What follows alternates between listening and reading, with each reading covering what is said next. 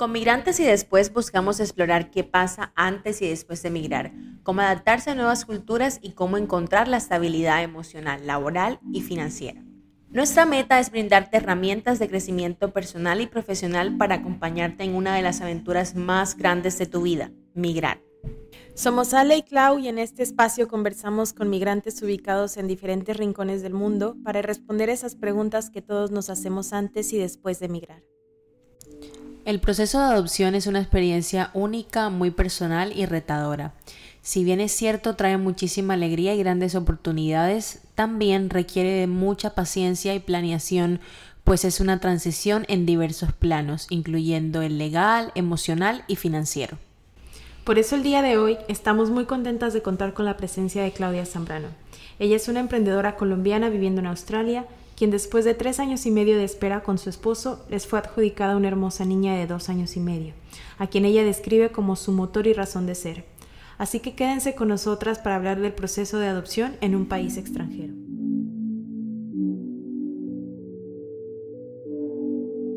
Hoy en nuestro segundo episodio tenemos a Claudia Zambrano, emprendedora colombiana que en marzo cumple 20 años de estar viviendo en Australia. Claudia, bienvenida. Muchas gracias por invitarme. Bueno, Claudia, eh, vamos a empezar con un par de preguntas sobre el tema de adopción en, en, Australia. ¿Cuándo fue que tú empezaste a contemplar la idea de adoptar? Mm, yo comencé a hacer unos tratamientos de IVF, ah, de los cuales eh, fueron fallidos. Em, cuando yo ya vi que no, no había ninguna esperanza, eh, se me abrió el bombillito de la adopción y ya cuando ya dije no más tratamientos, ya, ya comencé a averiguar cómo podía adoptar en Colombia o aquí en Australia. Entonces desde ahí ya, ya comencé a, a buscar por internet. ¿Cuáles, ¿Cuáles eran las principales preocupaciones, Claudia? El tiempo. Para mí la mayor preocupación fue el tiempo porque como todo, como uno llega acá como estudiante a buscar profesión, nunca, nunca vi la necesidad de ser mamá. Entonces, cuando ya me di cuenta que, que como dice mi papá, me decía mi papá, me, me está dejando el tren, entonces cuando ya comencé a hacer los tratamientos para tener bebé y todo, ya uno se da cuenta que, que el tiempo es valioso, uno deja las cosas para después y cuando uno se da cuenta ya, ya el tiempo se ha cerrado. Entonces, igual cuando, cuando comencé a averiguar lo de adopción, me di cuenta que en esa, eh, hace cuatro años más o menos, la, la edad límite era 45 años. Yo iba a cumplir mis 45, mi esposo ya tenía 47 y cuando me di cuenta yo dije, ya, ya también se me acabó esto, no, no, hay, no hay forma de adopción. A Dios gracias llamamos y nos dijeron que eso lo habían quitado de la lista y que pues teníamos la posibilidad de adoptar. Entonces ahí se nos, se nos abrió el camino, a Dios gracias. Muchas gracias. Cuando tú y tu esposo iniciaron este proceso de adopción, ¿ustedes sabían a qué se iban a enfrentar? La verdad no, la verdad no, porque uno, uno sueña, uno, uno sueña dice, si voy a adoptar un hijo, uno, uno piensa muchas cosas, pero a la, a la hora de la verdad, cuando uno, cuando uno se enfrenta a esto, se da cuenta que hay muchos obstáculos, muchos procesos, mucho papeleo, y no, y no es como uno lo piensa. En Australia las cosas son diferentes. Eh, aquí hay dos procesos de adopción. está la adopción normal como en muchos en muchos de nuestros países. Yo soy colombiana. Eh, las, las niñas dan en adopción sus hijos por diferentes razones, pero aquí en Australia no se ve mucho el caso de eso. Son muy limitados los niños que dan en adopción. Entonces, el otro proceso que hay acá es el permanent care, donde los niños son retirados de sus familias por maltratos físicos o mentales o, porque se dan cuenta que los niños están en peligro con los papás. Entonces ahí la corte se los quitan a los papás y los eh, llevan a un foster care mientras que arreglan eh, los problemas que tienen los papás, si se puede. y si no, entonces ya la corte decide que los niños vayan a permanecer. Entonces el proceso es súper diferente a que uno piensa que va a ser. Gracias, Claudia. Desde el, desde el momento en que dijiste, bueno, vamos a adoptar y tomaron la decisión como pareja hasta el momento en que tuviste a tu niña contigo, ¿cuánto tiempo pasó? Eh, la verdad es cuando, bueno, yo llegué, averigüé por internet, llamamos al departamento de Families First and Housing, que es ahora, antes era otro departamento. Eh, hablamos con ellos, eh, averiguamos directamente en por teléfono porque en internet no había mucha información. Ellos nos dijeron que ellos hacían un curso de orientación cada cuatro veces al año y que nos llamaban cuando fuera el próximo. De ahí, por decir, yo llamé en mayo, me llamaron a los dos meses siguientes para que en octubre me dieran el curso. En ese curso, ahí es donde uno obtiene toda la información, ahí es donde, donde realmente supe que no era adopción, sino era permanencia. Ahí en ese curso le enseñan los diferentes casos de niños que hay acá, qué problemas tienen los niños. Son niños con problemas que vienen ya sea físicos o mentales, de los cuales para eso es el curso. Son, es un curso de dos semanas full time donde te, donde te explican las situaciones, el papeleo que tiene que hacer uno, igualmente el proceso y, y, cómo uno tiene que comportarse con esa clase de niños que vienen con problemas.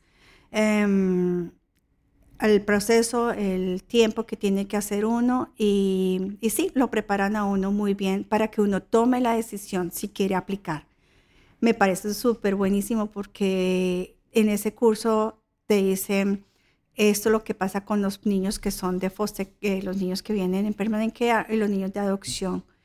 Cuando fui a ver niños de adopción, son niños de adopción, son niños menores de un año. Los niños de adopción no son muchos los casos, pero hay muchas, muchas parejas esperando. Eh, cuando yo fui a, a, la entrevista, a ver, éramos como, como 50 parejas pero cuando yo fui al curso de permanencia éramos como unas 15. Igualmente no hay muchos niños, entonces la espera, por eso es la espera que toca tener en este proceso. Em, no sé si me enfoqué a la pregunta o me fui para otro lado, pero bueno, el cuento es que em, después de ese curso, eh, ya nosotros con mi esposo nos decidimos a, a Permanenquea. Eh, de ahí tuvimos que llenar un papeleo. Eh, mm, tenemos que buscar familiares y amigos que sean personas que sean testigos. Eh, nos toca demostrar la parte financiera, lo que cuentas bancarias, cómo estamos financieramente de las deudas y todo. Y igualmente toca demostrar que somos pareja, de si somos casados, entonces demostrar el, eh, que ya llevamos dos años de casados, si somos persona pareja de ya convivir junta, también igualmente que llevamos dos años como mínimo juntas. Em, ¿Qué más así? Em, sí, después de que se llena el papeleo, se buscan los testigos, los testigos escriben una historia sobre nosotros, entonces hay un cuestionario como de 50 preguntas o más, si no estoy mal, sobre tu historia. Es, a mi esposo le tocó, a mí me tocó, y es una historia donde tú tienes que contar cómo fue tu niñez, cómo fueron tus vecinos, qué hicieron tus abuelos, qué hicieron tus papás, cómo fue tu relación con tus hermanos, con tus amigos, cómo fuiste en el colegio, en la universidad, en el trabajo. Toca hablar de todo, absolutamente todo, para que ellos sepan quién eres tú.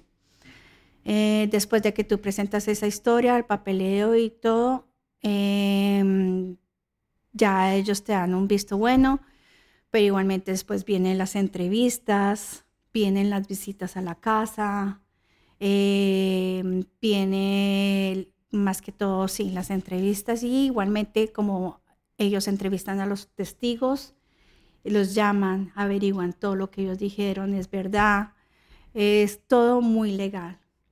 Eh, después de eso, entonces, lo último es un panel donde ya te hacen una entrevista y en ese panel deciden si tú eres eh, una persona o que eres una pareja válida para adoptar o para tener un permanente Después de eso, eh, te dan un visto bueno, te llaman y te dicen felicitaciones, ya quedaste en la lista de espera.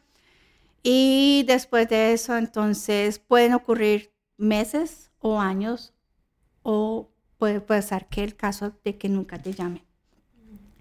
Em, yo duré de ese proceso, yo creo que de ese proceso fue un año y medio desde que nos dijeron el visto bueno, fue un año y medio de espera.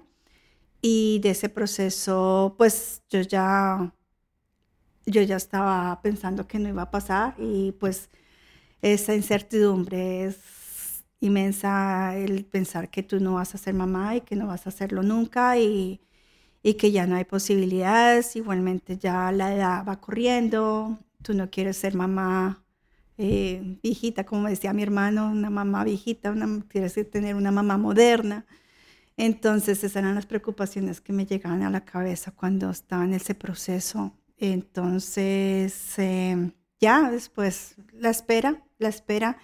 Durante ese transcurso de la espera nos llamaron dos veces, y nos hablaron de dos niños, bueno, aquí no dicen niños, son niñas, nos dijeron que tenían problemas físicos, no, mentiras, eh, físicos no, sino problemas, eh, sí, de médico, tratamientos médicos. Entonces, desafortunadamente yo no tengo experiencia con niños, yo, yo no tengo niños ni nada. Hay parejas que pueden aplicar ya que tengan niños, por cierto. Entonces, al ver que yo tuve que decir que no, porque pues no me sentía segura o con mi esposa no nos sentíamos seguros de tener eh, la paciencia y, el tiempo y la disponibilidad para tener un niño en tratamientos médicos. Entonces yo ya sentía que ya la posibilidad de que nos dijeran que sí era más factible que, que no pasara porque pues ya habíamos negado dos veces dos niños. Entonces ya la, la tercera fue la final donde nos llamaron y nos dijeron que, que había una linda niña de dos años y medio que por el momento estaba muy sanamente, pero igualmente podría pasar algo durante el transcurso del tiempo. Entonces, pues ya, ya nos decidimos, dijimos que sí, entonces ahí pasó todo, pero la espera es inmensa, la espera es mortal, es, mm, es, es algo muy incierto, no, no sabes si va a pasar o no va a pasar. Claudia. Y si hay algunas parejas que nos están escuchando ahora y que quieren empezar el proceso de adopción en Australia, ¿qué consejo le darías a estas parejas? Bueno, el consejo mío es, la verdad, si, si tienen, si tienen, si tienen la, la manera o, o, si de verdad están disponibles a hacer, a entregar su vida por un niño que está esperando tener una familia y un amor de familia, pues la verdad es la, una alegría muy grande, es una alegría inmensa, no, no sé cómo explicarlo. Es una espera y espera, pero, pero es muy lindo. Muchísimas gracias. Tú mencionabas que como parte de los requisitos y las evidencias que hay que presentar es, obviamente, que son financieramente estables, que la pareja que quiera hacer el proceso tiene eh, los medios económicos, pero el proceso como tal de adopción o de ser, de estar en este proceso de permanent care con un niño requiere de un pago. No, no. Eh, afortunadamente aquí en Australia esa es, otro, es otra parte, es otra cosa.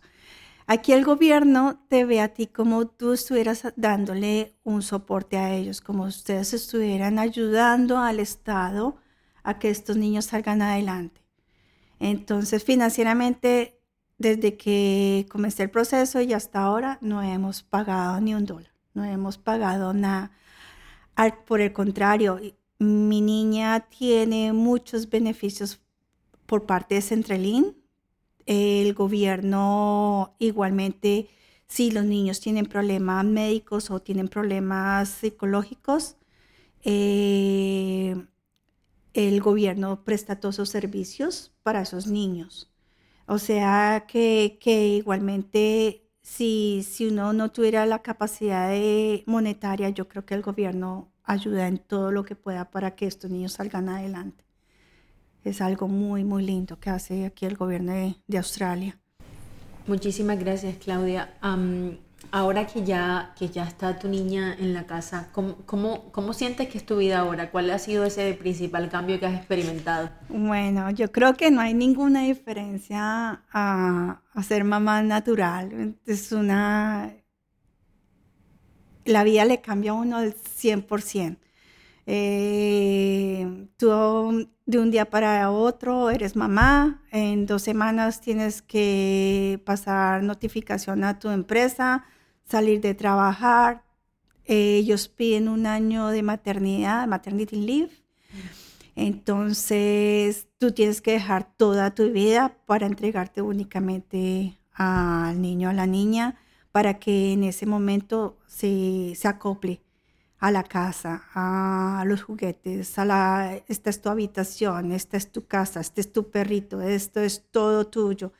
Es algo muy, muy entero porque igualmente eh, cuando a uno le dan la noticia, dan dos semanas para que tú entregues tu puesto, de ahí son otras dos semanas de de acoplamiento o transiciones que lo llaman, donde uno va al foster care, el, niño o la niña te conoce, eh, ellos ya le han de ti, a mí nosotros nos toca pasar un álbum de fotos diciendo esta es la casa de la niña, esta es la habitación de la niña, este es el perrito de la niña. Y ella cuando ya nos vio, pues ella ya sabía quién éramos nosotros. Entonces ella de una vez dijo, eh, ustedes son mis papás. Entonces, ¿dónde está mi perrito? ¿En dónde está mi casa? Entonces eso fue una alegría porque ya sin conocernos la niña ya sabía de nosotros. Entonces, em, esas dos, en esas dos semanas de transición, de visitas, nosotros vamos al foster care, después ella viene a la casa y conoce su habitación, se queda unas noches y después de eso ya, ya queda permanente. Igualmente, nosotros quedamos un, por un año como en eh, tiempo de prueba. La niña sigue perteneciendo al Estado de Victoria o a esta organización y nosotros no podemos sacarla del Estado de Victoria hasta que la corte nos llame y nos dé papeles.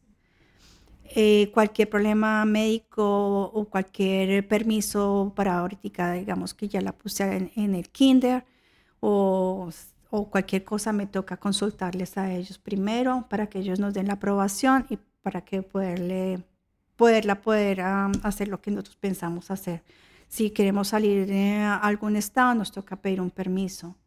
Entonces, por ahora, hasta que la corte no nos dé papeles, nosotros, la niña sigue, nosotros seguimos en, en tiempo de prueba y la niña sigue perteneciendo a ella. Hay algo muy importante en estos casos, así sea adopción o sea permanente la niña o los niños siguen en contacto con los padres naturales. Eh, ya sea el papá, la mamá, los hermanitos, los abuelitos, la de la familia que quiera verla. Nosotros no podemos cerrar las puertas, tenemos que eh, dar nuestro tiempo. Eh, son visitas que se hacen en diferentes lugares, no es en la casa de uno, pero la niña sabe que ella tiene otra mami, que la mami de natural, ella sabe que tiene otra abuelita, ella, ella conoce el, ella sabe que, que ella tiene sus abuelitos de foster care, ella tiene mucha familia, entonces ella igualmente ella sabe su historia. Tal vez no la asimila muy bien porque pues pues, hasta ahora tiene tres añitos, pero igual en un, a medida del tiempo pues la niña va a saber que ya tiene su mami natural y que yo soy la mami que la adoptó, eh, va a conocer toda su historia. No hay ningún secreto, todo se tiene que comentar y pues la mami sigue visitándola. Entonces es algo que, que nos dicen desde el curso que toca hacerlo, es, es por ley y la niña tiene que asistir a esas, a esas, reuniones hasta los 18 años, cuando ya ella tenga el derecho de, decidir si ya continúa o no continúa con, con los papás o viendo a los papás naturales. Igualmente el apellido, ella sigue con su apellido paterno. Ella, ella hasta los 18 años puede decir si ya se cambia el apellido al apellido de nosotros o hasta los 18 años ella puede decir, por ahora ella sigue perteneciendo, entre comillas, a los papás. Nosotros eh, somos los segundos. Pero, pero pues, es, esto lo hace el Estado más que todo o el gobierno de Australia es para que los niños no pierdan su identidad. Ellos sepan de dónde vienen, quiénes fueron sus abuelitos o sus hermanos. O sus... Entonces es, es, algo, es algo que toca tenerlo en cuenta. ¿Y estas visitas son programadas? ¿Son cada cierto tiempo? Ah, por este año que estuve en maternidad fue cada mes, pero ya la corte avisó que iba a ser mínimo cuatro veces al año. Entonces, mientras que no nos den papeles, el Estado nos dijo que por ahora van a ser cada dos meses. Entonces, ya cuando nos den papeles van a pasar cada trimestre, que serían cuatro veces al año pero, pero la niña sigue viendo a su mami y su abuelita. Esos son los únicos contactos que tiene por el momento. Pero si aparece otro contacto de la familia que quiera verla, pues ya nos toca mirar qué, la corte decide o, o Victoria decide para, para que ella pueda ver a su familia. Muchas gracias, Claudia. Para, para las personas que nos están escuchando y, y están interesados en el proceso de adopción, eh, me gustaría que hiciéramos una aclaración. ¿Cuál es la diferencia entre adoptar y ser cuidadores permanentes? ¿Hay alguna diferencia o es el mismo proceso?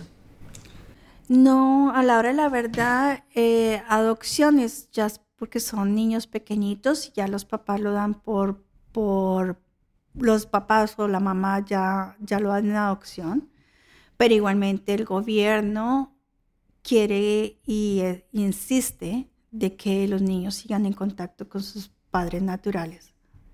Ya es otra cosa si la mamá de, de en adopción no quiere saber más de la niña o niño, pero si, si se puede, se siguen en contacto.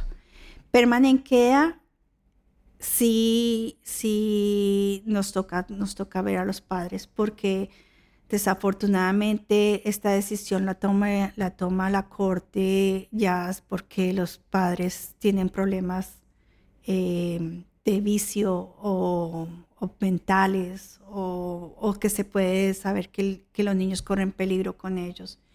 Entonces, igualmente es muy triste porque eh, personalmente cuando yo veo la mami de mi niña, a mí me da tristeza porque ella quiere estar con ella. Pero igualmente yo me doy cuenta porque no puede estar con ella. Entonces, son cosas tristes o lamentables, pero, pero, pero tiene su razón de ser. Muchas gracias, Claudia. Ah, tú, tú mencionabas que entre el momento en que, en que te aprueban como pareja para hacer la adopción y finalmente hacen ese match con el niño o niña, en tu caso pasó un año y medio, si hay alguna persona escuchándonos que está en ese proceso de espera o que obviamente se siente ya desde el principio preocupado porque tiene que esperar, que ¿Cuáles serían tus palabras de aliento para no desfallecer en el proceso? Sí, esa pregunta es muy buena porque yo sé que la espera agobia, la espera estresa, la, la espera es, es terrible porque uno no, no, no, sabe qué hacer con su vida. Uno espera y espera eh, para ser padre y es es muy triste, no sé. Ahora que tengo la niña, Sé por qué. Porque, como tú decías, eh, tiene que haber un match con la niña. Porque aquí es no lo que tú quieras. Aquí escogen los papás acuerdo a los niños. Digamos, en mi caso, la niña se parece a mí. Y tiene unos, yo soy morena y mi esposo es rubio. Entonces, eh, la niña tiene, es morena, pero tiene un cabello con visos rubios. Eso es físicamente. Pero la personalidad, la niña tiene mucho de mí. Tienes, ella no es latina, pero los, los gran, no los abuelitos, sino los tatarabuelos, tienen algo de latino. Entonces la niña le gusta la música, le gusta cantar, le gusta eh, las fiestas latinas, eh, es, muy amiguera, es muy, muy a mi personalidad. Tiene australiano porque la mamá es australiana, los, o los papás son australianos, los abuelos son, eh, no, ellos vienen de, Europa, pero los tatarabuelos tienen parte latina. Entonces, Ahora me doy cuenta, si me hubieran dado un niño que yo quisiera rubio, moreno, tal vez ni siquiera compaginamos, pero la niña compagina en, todo en nosotros, con los primitos, con mi familia, con mi mamá, y trata de hablar en español. Eh, son cosas que uno dice, ya entiendo por qué la espera, porque sí, no es poner un niño para unos papás y ya sale, la niña tiene papás, pero no, no es por eso. Sé que la espera es mortal, pero cuando llegas por algo.